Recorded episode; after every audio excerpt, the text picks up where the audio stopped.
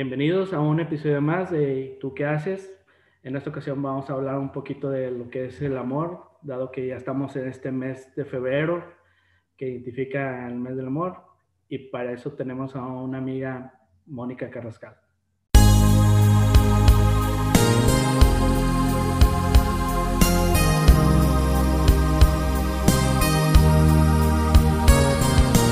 Mónica, ¿cómo estás?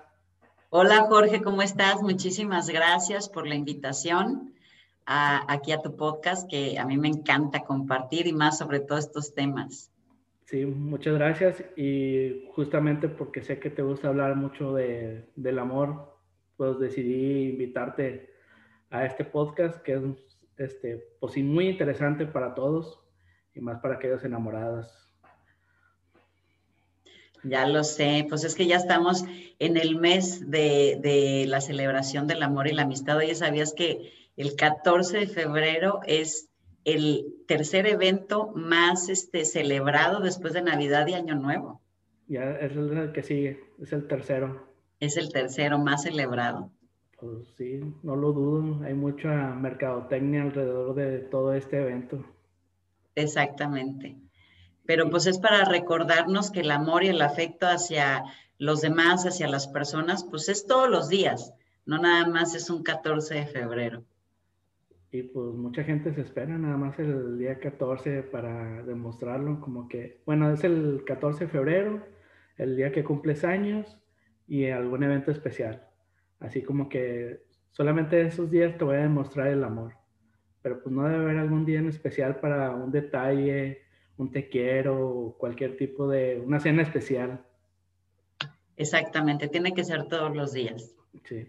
Y pues dentro de esto de hablando del amor, existe la parte del enamoramiento, que existe mucha diferencia entre el enamoramiento y el amor. Este, ¿tú cómo ves? Sí, completamente. Mira, en el enamoramiento y el amor son etapas, ¿no? Dentro de la relación tenemos que estar consciente que vamos a vivir ciertas etapas. Una es el enamoramiento, que es una liberación hormonal de nuestro cuerpo cuando nosotros sentimos atracción física por otra persona. Y ahí es cuando todo el tiempo queremos estar con la persona, todo el tiempo la estamos extrañando, este, estoy pensando todo el día en la persona y bueno, parecemos así como chicles, ¿no? Que queremos estar todo el tiempo juntos, porque es como decimos con esta frase de siento maripositas en el estómago cada vez que veo a la persona. Esa es una etapa de enamoramiento. Claro, cuelga tú, ¿no? Cuelga tú primero. haz, de, cuenta como la, la, este, la canción de Thalía, ¿no? De Timbiriche. Entonces, es, digo, completamente así es el enamoramiento. Cuando ya pasa la etapa del enamoramiento, entramos a la etapa del amor, en donde ya es una decisión, una elección, compartir mi vida y mi tiempo con, con una pareja. Pero ahí yo ya conozco a la persona, yo ya conozco sus virtudes, yo ya conozco sus defectos, sus sombras, sus luces, sus cualidades, yo ya conozco todo de la persona y aún así tomo la decisión y la elección de poder compartir mi vida con esa persona. Claro, en la parte del enamoramiento que hablamos hace rato, era como tener el antifaz en los ojos y solamente te guías por lo que la otra persona te dice y en la parte del amor pues ya lo conoces totalmente, ya conoces cómo se enoja, cómo se ríe, este, en qué momento va a estar estresado, este, de qué le gustan los tacos, todo, sí, exactamente todo. Y era muy, muy típica la frase de las abuelas o de las mamás, ¿no? O sea, cuando estábamos en la etapa del enamoramiento, es que primero conócelo, mijita, para que después puedas tomar una elección si es la persona con la que quieres compartir tu vida. Pero como es un amor tan desbordado, mariposas y hormonas, hay una reacción eh, química en nuestro cuerpo que todo el tiempo nos tiene como atontados que no podemos ver. Así es. Pues estamos como gordita en tobogán. Ay, vámonos. Sobre, vámonos para, para, darle. Pero dentro de, ya dentro del amor, este, ya conocemos a la persona, ya conocemos todo lo que ahorita acabamos de platicar. Este, hay ciertos puntos importantes que tú tienes ahí identificados que nos ayuda a conocer más a la pareja o más cómo expresar nuestro amor hacia la pareja. Así es. Sí, y eso es súper importante, Jorge, súper importante. Lo más importante en las relaciones es cómo percibo el amor y cómo doy el amor. Es correcto. Sí, o sea, cómo lo doy y cómo lo recibo. Pero me tengo, tengo que autoconocerme, pero también conocer a la persona para saber cómo da y recibe el amor. Y esto no nada más es en las relaciones de pareja, también estamos hablando ahí involucrando a los hijos, a los padres, a los amigos. Es muy importante saber, saber estos puntos. Aquí son los cinco lenguajes, los cinco lenguajes del amor, ¿no? Me encantaría compartirte el, el número uno, uno de los principales, que son las palabras. Cuando la, eres de las personas que muy auditiva y quieres estar escuchando un te amo, este, qué bonita te ves, este, ¿me explico? Entonces... te extraño mucho. son, eh, te extraño mucho, y entonces son las típicas personas que todo el tiempo están diciendo como, oye, ¿me quieres? Sí. Entonces, este, no es porque sean enfadosos, es porque simplemente la manera en la que esa persona recibe el amor es auditivo. Entonces, para ella, para esa persona es importante estar escuchando un te quiero, un te amo, alogios constantemente. ¿No? Nos ha pasado que, por ejemplo, nosotros las mujeres somos muy típicas porque también somos muy auditivas. Cuando vamos a tener una reunión, oye, me voy a poner un vestido y vamos con la pareja y le decimos, oye, ¿se me ve bien? ¿Este o este? En realidad, lo que en ese momento queremos no es que nos digan si se nos ve bien o no. En realidad lo que estamos buscando es el elogio de qué bonita te ves, a mí me encantas. Y eso es una manera de recibir el amor. Claro. Y bueno, ese yo creo que, digo, conociendo amigos y, y a veces hasta yo por, por nombrarme, este, de repente escuchar muchas palabras de que sí, está bien, ya, o sea, como que la otra contraparte como que llega a decir, sí, ya para que ya termines el diálogo, ¿no? ya déjame ver mi película o déjame leer o lo que esté haciendo otra persona también. Y no porque no sienta que esté bonita, ni porque la subestime, ni nada, sino que estamos en otra, este, pues en otra posición que no nos gustan mucho las palabras. Somos de otro tipo. Exactamente. Pero ahí es súper importante saber cómo tu pareja recibe el amor para que yo pueda hacer un compromiso de, darle el amor como esa persona lo recibe, ¿me explico? Pero también cómo, cómo la otra persona lo da y lo recibe. O sea, y esto tiene que ser una plática en pareja de decir, oye, a mí me encanta esto y llegar a acuerdos, que si quieres ahorita tocamos ese punto de los acuerdos, que es súper importante en las relaciones, pero sí es muy importante, si a tu pareja le gustan las palabras, pues ¿qué me cuesta decirle un bonita, un te amo, qué bonita te ves, ¿no? Porque sé que eso es su manera en la que ella percibe el amor que yo le doy. El dimensionamiento del poder de la palabra.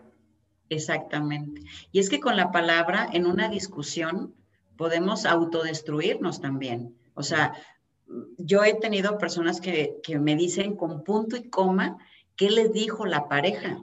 Yo les digo, es que ¿cómo te acuerdas? O sea, con punto y coma porque quiere decir que esa persona es muy auditiva y todo lo que escuche para ella es sumamente importante. Sí. Bueno, y este es el primer punto. del, el segundo, ¿cuál sería? El segundo. Para poner, atención. el segundo punto de los cinco lenguajes del amor es tiempo de calidad. Y es algo que nos cuesta muchísimo trabajo a todos, a todos en general. Y más con la tecnología. Y más, exactamente, y más ahorita por la tecnología. Imagínate, tiempo de calidad significa tiempo no dividido, tiempo no compartido. No comparto ese tiempo con nadie. Quiero la atención en ese momento porque algo en mí está pasando importante, ¿no? Me encantaría poner un ejemplo que yo creo que a todos nos ha pasado, ¿no? Ok. Imagínate, la voy a hacer ahí, la voy a hacer ahorita aquí como de dos, este, de dos personajes, ¿no? Imagínate que llega la pareja y le dice, oye, mi amor, es que tengo algo súper importante que me pasó en el trabajo, quiero que me escuches. Y la pareja está en el celular. ¿Sí? Dime. Oye, pero ponme atención. Te estoy poniendo atención, aquí estoy, dime. Oye, pero es que no me estás poniendo atención. a ver, dime. Y avienta el celular y todo y ya, ya, ya está enojado, ¿no? Ya ni... Exacto. Y ya con una cara de, ya sabes. Entonces, la verdad ahí, en ese momento, ¿cómo crees que se siente la pareja? Es decir, es que no te importa lo que estoy diciendo, es más importante para ti el celular, porque el tiempo que yo necesito de ti lo, lo, estoy compartiendo con tus redes sociales, con tu celular o con, no sé, con qué otra, con la televisión, por ejemplo, ¿no? Entonces... que le dice, ya le puse like a tu comentario, ya. Exactamente, entonces es bien importante el tiempo de calidad. Las personas que reciben y dan el amor con, de tiempo de calidad son personas que necesitan mucho el contacto visual. O sea, es como dicen, es que no, es que no escucho con los, con los ojos. Las personas que necesitan tiempo de calidad, sí, necesitan mucho el contacto visual porque para ellos son más visuales, es más importante. Ponme atención. Eh, ponme atención, así como las palabras que son personas más auditivas, pues también el tiempo de calidad son personas que son mucho más visuales, ¿no? Y esto nos pasa, Jorge, súper común también con los hijos. Sí, yo tengo o de que siempre, papá, papá, y hasta que no volteas y estás ahí con ellos, hasta ahí ya te platican. Mientras no estés viéndolos o que estés ahí ya totalmente al 100, no te dicen nada. Exactamente. Y en ese momento el hijo puede percibir como mi papá no, para mi papá o para mi mamá no soy importante, porque no me, no me prestan atención. Y eso también es bien importante también para saber cómo identificar cómo nuestros hijos perciben y dan el amor también. Porque a lo mejor uno de mis hijos es mucho de palabras, de estar escuchando palabras como, ay, mi niño, me encanta tu sonrisa, tú puedes, este, te amo. Y a lo mejor otro de mis hijos le, eh, percibe el amor de manera de tiempo de calidad. Entonces necesita el tiempo ahí. Entonces imagínate que le encanta el fútbol. Sí. Y entonces, si mete gol y yo, la mamá estaba en el celular acá dándole like a todo mundo y no ve el gol y voltea el hijo y mamá, y la mamá distraída en el teléfono, pues el niño va a interpretar como no le importo. No me pone atención, prefiere andar ahí en el celular. Exactamente. Exactamente. Y así nos pasa también con la pareja, con los hijos, o también nosotros como hijos, cuántas veces nos hemos quejado de los padres, ¿no? Es decir, es que yo siento que mi papá, pues no, no me quería tanto. Y vas y le preguntas al papá, oiga, ¿no quería a su hijo? No, hombre, claro que quiero a mi hijo. Hasta la vida doy por él. Exactamente como en antes eran muy pocos expresivos y malos papás porque eran los que tenían que ser la parte dura este, de la casa y siempre llegar y no caerse. Siempre era de que, no, sí, puro regaño eran los papás. Nunca llegaban a la parte de, del cariño, ¿no? Pues a lo mejor no lo hacían. No lo hacían en una demostración de palabras o de tiempo de calidad, pero la manera en la que ellos daban el amor posiblemente sería como el punto tres en dar y recibir detalles o regalos, ¿no? Como decir, bueno, mi hijo, vaya y cómprese las papitas que le encantan. Y también es una manera de demostrar el amor. Y no se mezcla o hay una línea delgada en dar y recibir y comprar cariño. Pues no es como comprarlo, ¿no? Es que nosotros tenemos como, yo siento que es una creencia limitante que tenemos cultural, como que el nosotros aprender a recibir, porque también es parte del merecimiento, aprender a recibir regalos, es como, ay, es que la persona es interesada. No, es que no estoy comprando el amor, simplemente no sé cómo darlo y es mi manera de darlo, porque posiblemente a mis padres no les enseñaron a ser cariñosos, a decir palabras de aliento, y a lo mejor era su manera, la manera en la que esa persona, el padre, encontró. Y no quiere decir que esté mal Digo, todo es con límite, nada con excesos. Claro, es, es lo que te iba a preguntar, la parte de el tiempo de calidad, que a veces es poco y lo quieres justificar con dar regalos o premios para que, bueno, no te doy tiempo de calidad, pero te doy todo lo que tú quieras, ¿verdad? Que a veces dicen, no, pues es malo darle todo lo que él quiere. Exactamente. Pero por eso es bien importante también estos cinco puntos, que las personas lo conozcan, porque si yo como padre conozco estos cinco puntos y entonces me doy cuenta que para mi hijo es más importante el tiempo de calidad que un detalle, entonces pues mi compromiso con mi hijo tiene que ser darle tiempo de calidad. Claro. Entonces, ¿y cuál es el punto número cuatro? Déjame el como otro rollo. el número tres que fue dar y recibir regalos también, ¿no? Pero ahí es bien importante, fíjate que aquí ahorita con el 14 de febrero, me encantaría poner un ejemplo, imagínate que el novio o yo, o la mujer es súper detallista y dice, voy a hacer una cena romántica con velitas, con flores, el camino de rosas, ya sabes, hermoso, globos y demás. Y a lo mejor la pareja es súper auditivo, es de palabras. Entonces, claro que esos detalles te sorprenden porque a todos nos gustan los detalles. Y puedes decir, oye, qué linda se esmeró en la cena, qué padre. Pero si en la cena no hay una buena plática, un elogio, un te amo, palabras, porque el otro es auditivo, le puede pasar súper desapercibido el evento, la verdad. Claro, entonces el otro punto que es el de tiempo de calidad y está bien, lo pusiste todo con mucho detalle, pero al momento de ya estar juntos en la cena, estás con el celular, porque ya acabaste tú, según tú, ya hacer todos los detalles. Pero bueno, yo quiero tiempo de calidad, no, no todo el detalle, pero estás ya con el celular y pierdes totalmente ese efecto que habías hecho con los detalles. Exactamente, y se pierde el encanto, ¿no? Porque hoy ya estoy grabando toda la cena y así, en lugar de estar disfrutando contigo, teniendo contacto visual, pues ya estoy completamente distraído en subir el video en el momento, en que ya me está, ya me está mandando un mensaje la amiga. Entonces se pierde completamente el encanto. Totalmente. Entonces. Y el, punto número cuatro. Cinco. cuatro. El tres es dar y recibir. estamos, en el número uno, que es el auditivo. Palabras. palabras. Número dos, que era el, tiempo de calidad. Ajá. dar y recibir. Ajá. Número cuatro, ser detallista.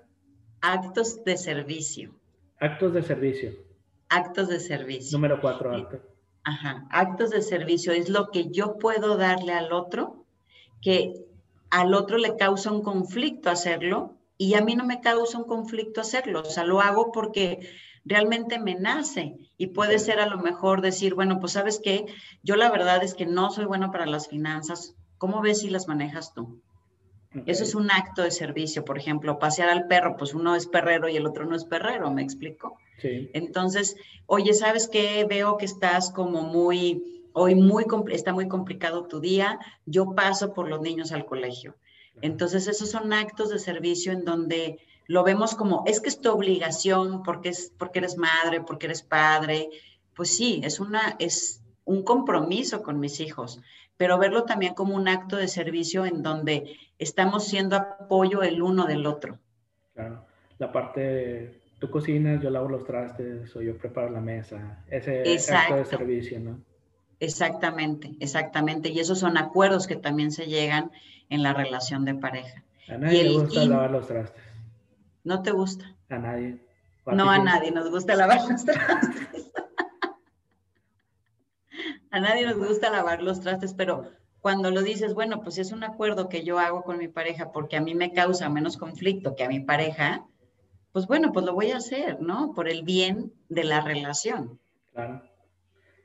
Eso es muy importante. Siempre es donde pierde. Yo creo que es cuando existen más conflictos al no tener esa parte del acto de servicio porque todo quieres que haga yo. Llega un momento en que llega la gota hasta arriba del vaso y se desparrama, que ya te empiezan, es que yo hago de cenar, yo voy por los niños, yo hago esto, yo hago lo otro, y es cuando empieza todo. Por el simple hecho de no dar un poquito más de servicio de, de la parte de otra persona. Al final todos vivimos en, en, esa casa o compartimos este, algún, algún servicio que tenemos que, que dar nosotros. Exactamente, y sobre todo cuando ya, ya, hay hijos de por medio, ¿no? O sea, como decir, hijo, que mamá tenga un ratito de descanso mientras yo voy a jugar con los niños. Hijo, eso yo lo puedo valorar muchísimo, decir, ay, gracias. Sí, totalmente. y eso, es una, eso es un acto de amor también. Y el quinto punto, pues es... El, el, número cuatro, entonces, ¿qué vamos a hablar? ¿Acto de servicio o acto de amor? Acto de servicio. Todavía no es un acto de amor. Pues es un acto de amor, es una manera de demostrar el amor. Ok. Muy bien. Y el quinto punto y último es el contacto físico. Son personas que constantemente necesitamos, pues ya sabes, el abrazo, el apapacho, la caricia, el contacto físico, ¿no? Eh, eh, el andar de la mano. Eso es súper importante. Que vean que, nos, que estamos juntos, dame la mano. Exactamente. Pero fíjate que ahí luego me ha tocado que personas me dicen, oye, es que, me, es que tengo una pareja que es súper meloso y eso no lo soporto. Y digo, bueno, pues es que... ¿Eh? Súper tóxica. no, pero no, es que es la manera en la que esa persona da el amor. Y, y, se da como más frecuentemente en las mujeres, ¿no? Puede estar el hombre así sentado viendo la tele, viendo el fútbol no sé a qué equipo le vas, Jorge. A los Tigres. a los Tigres. Entonces está jugando los Tigres contra, no sé, las Chivas, el América, y no quieres que te interrumpan. Y de repente llega la mujer y te quiere dar un abrazo porque ella necesita el contacto físico, es la manera de decir, aquí estoy, te amo. Sí, pero se atraviesa en el medio cuando van a meter goles, pues cómo no me voy a enojar oye, no me interrumpas, estoy en el fútbol y haces una cara de, ¿me permites tantito? Y entonces ya la pareja se va súper triste porque dice, oye, es que no quiere que lo abrace. Y entonces dice, es que no me quiere. La interpretación inmediata es, no me quiere. Sí, pero ahí entra el punto anterior del acto de servicio y si hace que el muchacho está viendo el fútbol, pues vamos a dejarlo que vea el ah. partido. No, ese no es un acto de servicio. Ah, ya le va a notar entonces. Bueno, es mejor si llega el abrazo, pues responderle con el abrazo, oye, ¿sabes qué? Mi vida gordita, mi cielo, vente aquí conmigo a ver el fútbol, ¿no? Y aquí te abrazo y te apapacho, ¿no? Pero también es ahí entran todos los acuerdos, Jorge. Qué bueno. Entonces, resumiendo los cinco puntos, porque ahorita nos quedamos ahí como que trabados. Entonces, el primero, es el auditivo. Palabras. La palabra. El segundo es dar y recibir. Tiempo de calidad. Tiempo de calidad, el segundo tiempo de calidad. El tercero, dar y recibir. El cuarto, los actos de servicio o actos de amor. Ajá. Y el quinto. Contacto físico. Contacto físico. Y estos, estos cinco puntos es bien importante aquí para las personas que nos van a escuchar es identifícate cómo tú das el amor. Oye, ¿sabes qué? Yo lo doy más con palabras, yo lo doy más tiempo con, tiempo de calidad. Y entonces en esos cinco puntos identifica tu pareja. Porque entonces cuando ya identifican eso, pueden entablar una plática, un diálogo y, y, poder llegar a acuerdos en cómo van a tener una relación mucho más armoniosa y sana. Y no estar esperando de que es que siento que no, porque estás esperando otra cosa, porque no lo han platicado, no lo han hablado. Claro, hablando de estos cinco puntos, igual una persona tiene más tendencia hacia uno, pero hablando en general, pues todos, todos estamos dentro de esos cinco puntos. A veces queremos ser escuchados, a veces necesitamos de un premio, a veces necesitamos de premios, de premios, este, tiempo de calidad, necesitamos un acto de servicio y a veces el contacto físico. Por X causa, en alguna etapa de que traigamos ocupamos algo de estos cinco puntos. Que estemos muy apuntados hacia alguno no quiere decir que estemos excluyentes de los demás. Exactamente. En realidad todos, todos necesitamos los cinco puntos en una relación, ¿no? Este, pero sí tendemos más como que uno es el más notorio, es, es como, este es el que traigo aquí colgado, pero en realidad necesitamos de los cinco. Pero ahí tenemos que ser también, desarrollar una habilidad en saber detectar la etapa que está viviendo mi pareja, para saber cómo puede, puedo en ese momento demostrarle mi amor y también mi pareja cómo va a dar el amor, cómo dar y recibir el amor mutuamente. Claro, muy bien. Y ahorita hablamos de la parte de las pláticas o los acuerdos que podemos tener ahí, este, cómo podemos platicar, cómo tener el acuerdo, cómo llegar y sentarte, ven, vamos a tomarnos unas cervezas y vamos a platicar cómo vamos a llevar esta relación después del enamoramiento. Ahora sí, vámonos, cómo vamos a llevar nuestra relación. Pues yo creo que, de, mira, desde el enamoramiento tiene que haber acuerdos, desde que tú inicias una relación, porque un acuerdo no es una imposición, o sea, no es una regla como de, aquí se hace lo que yo digo porque lo digo yo. No, no, no. o sea, un acuerdo es poder platicar con tu pareja y poder decir, oye, fíjate que a mí me encanta, este, que para mí es muy importante que me digas que me amas. Para mí es muy importante que antes de que te vas a trabajar tengas contacto físico conmigo, me des un beso, que haya el contacto físico, tanto físico como de palabras. Para mí eso es muy importante tú me puedes dar esto para ti, tú puedes ofrecerme esto en la relación. Si la pareja te dice sí, ok, entonces ya estamos llegando a un acuerdo. Pero también un acuerdo hasta de salidas, ¿no? O sea, estamos hablando ya de una relación que viven juntos. Oye, ¿sabes qué?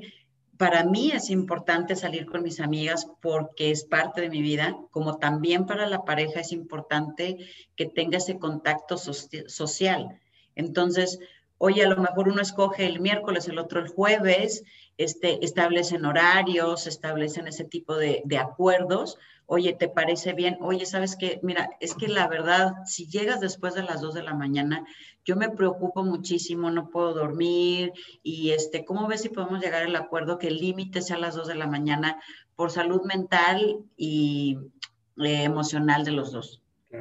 ¿Podrías hacer eso? ¿Sabes que sí? Entonces ya sabe la pareja que es un compromiso. Pero el, yo te puedo decir, Jorge, que el 95% de las parejas no tienen acuerdos, no los platican. Viven al día. Vivimos, ajá, y siempre peleando por lo mismo. Y siempre lo dije, ¿no? Este, siempre peleamos por lo mismo porque pues, no llegas a un acuerdo para platicar sobre eso. Exactamente. Y es que se tienen que llegar a acuerdos de todo. O sea, el acuerdo es, los dos si los dos trabajamos, bueno, tú qué vas a aportar en la casa, yo qué voy a aportar, tú qué vas a hacer. Por ejemplo, uno cocinar, el otro lavar los, los, los platos.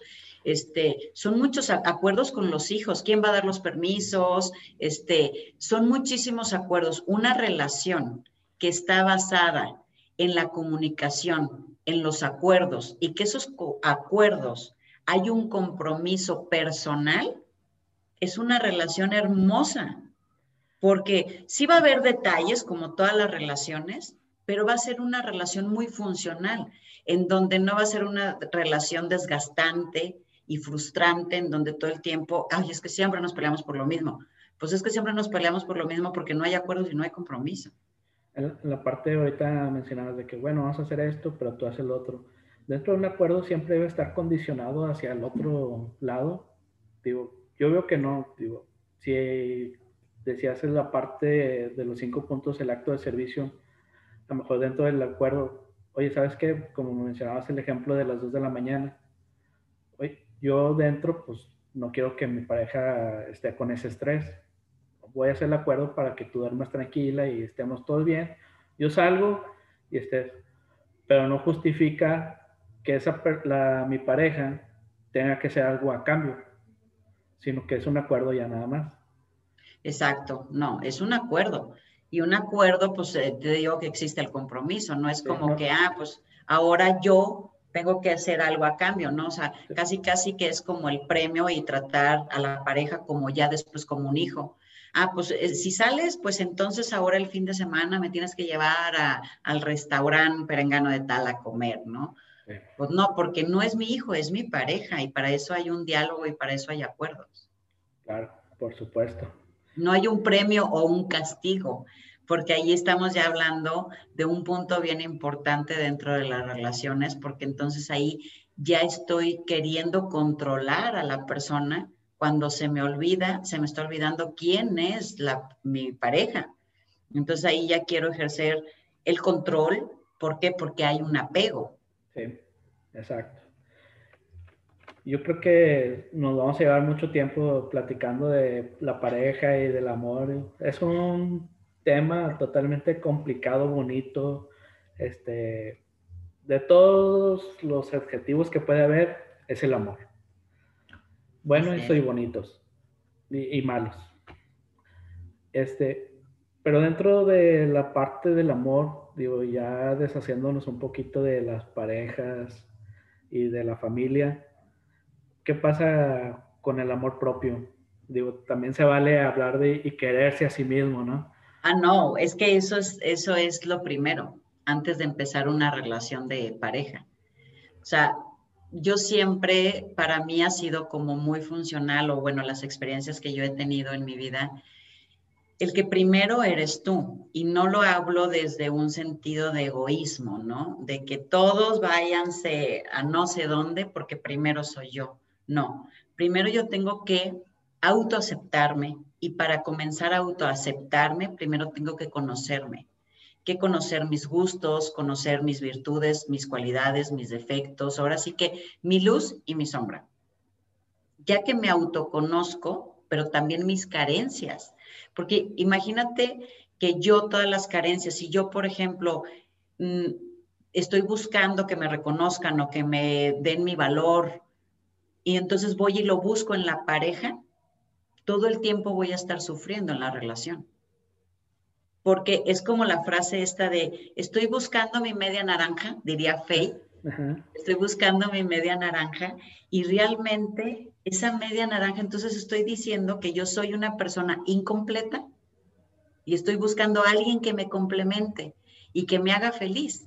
No, primero yo tengo que ser una naranja completa en donde yo me autoconozco, me acepto, me, doy mi valor, me, amo, y entonces ahora sí yo puedo ser compañero de una persona. Pero a veces sentir el vacío que uno tiene por dentro, piensa que está en otra persona, no dentro de ti mismo, o sea, porque no, no lo analizamos de esa manera pero tú sientes el vacío o las ganas de mostrar algo, pero no sabes que primero tienes que llenarte a ti mismo. Por eso está el vacío, porque no estás llenando, pero sientes que está dentro de otra persona. Como te aferras, que tienes expectativas con esa persona y vas tras esa. Pero el compromiso es contigo mismo. Y a, veces confundimos esa parte y, y ahora sí que nos perdemos. Exactamente, Jorge. Y es que estamos súper acostumbrados a poner nuestro valor en, el, en las cosas externas que en las cosas internas. O sea, yo deposito mi valor en mi pareja. O sea, porque llega un momento en el que si no estoy con esa persona, siento que me muero. Y todo mi valor lo puse ahí. Pero si yo soy una naranja completa en donde estoy trabajando, no completamente voy a estar resuelto, pero eh, me amo y estoy aprendiendo a reconocerme y estoy aprendiendo a poner límites amorosos y mi pareja también, los dos nos vamos a complementar porque mi pareja no me hace feliz. Compartimos nuestra felicidad, que es diferente. Sí, totalmente. Y de ahí sale todo. Pero, digo, pues no sé si hay algún resumen de todo lo que hemos platicado para terminar con, este podcast. Yo creo que pues va a haber mucho de qué hablar y pues ya probablemente pues hagamos un segundo episodio. Pero en este resumen, ¿qué nos platicarías como resumen? En, ¿Qué les puedo dejar como resumen? Pues como número uno es identificar en la etapa en la que estás del amor, si es enamoramiento o ya estás tomando la decisión de comprometerte, de tener un compromiso con una persona. Ese como número punto, aprender a observarte cómo das y recibes el amor y aprender a observar y ser observador con los demás, sobre todo con tu pareja, con tus hijos, con tus padres, cómo dan y reciben el amor y aprender a aceptarlo. Y si en algo no estás de acuerdo, pues aprender a tener un diálogo y una comunicación asertiva con las personas, con tu pareja, llegar a acuerdos. Acuerdos no es regla, no es regla, ¿no? O sea, no es como eh, aquí se hace lo que yo digo y mis chicharrones truenan. No, es simplemente tener un acuerdo y comprometernos a que eso se cumpla. Y pues bueno, lo más importante que son los, a mí me encantaría siempre darles un consejo a las personas es que tú eres el generador de tu propia felicidad. Tú generas tu propia felicidad y las condiciones de tu felicidad. Nadie te hace feliz. Tu felicidad la compartes con tu pareja, la compartes con tus hijos, la, la compartes con tus amigos, con tus padres pero tú eres el generador de tu propia felicidad. No deposites tu valor, tu reconocimiento en nada externo. Reconócete, valórate, ámate.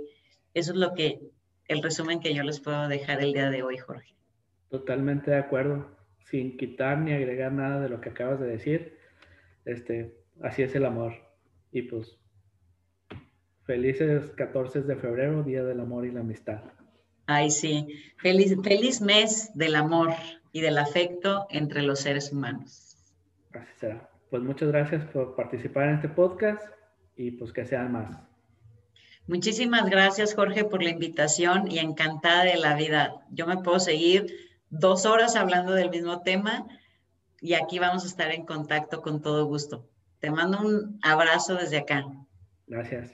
Y pues muchas gracias a todos los que llegaron a este punto del video y pues nos vemos en el próximo episodio. Hasta luego.